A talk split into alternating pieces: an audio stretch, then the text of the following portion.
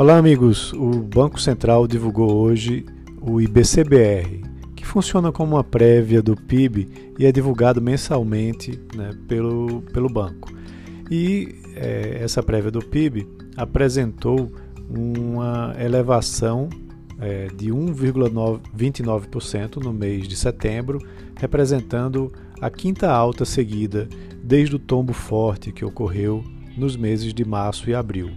No acumulado do terceiro trimestre, é, foi registrado uma elevação de 9,47%, indicando que, tecnicamente, o Brasil teria saído aí de, de uma recessão que tinha ocorrido nos dois primeiros trimestres, é, chamada de recessão técnica. Né? É, então, segundo o IBCBR, a, a economia apresenta agora um ritmo de crescimento que ainda não está, é, infelizmente, a, não reverteu ainda o patamar máximo que chegou de 139,8 pontos no mês de fevereiro. Né? Chegou agora a 136,34 pontos. Está muito próximo, porém.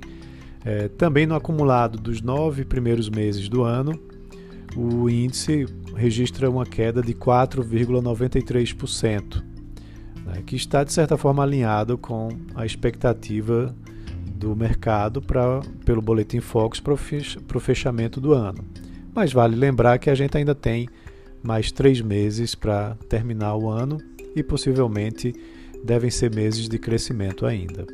Já em 12 meses, né, terminados aí em setembro de 2020, é, houve uma queda de 3,32%, o que pode ser um indicador né, interessante de como a economia deve fechar o ano né, de 2020, né, após uh, analisarmos aí o quarto trimestre.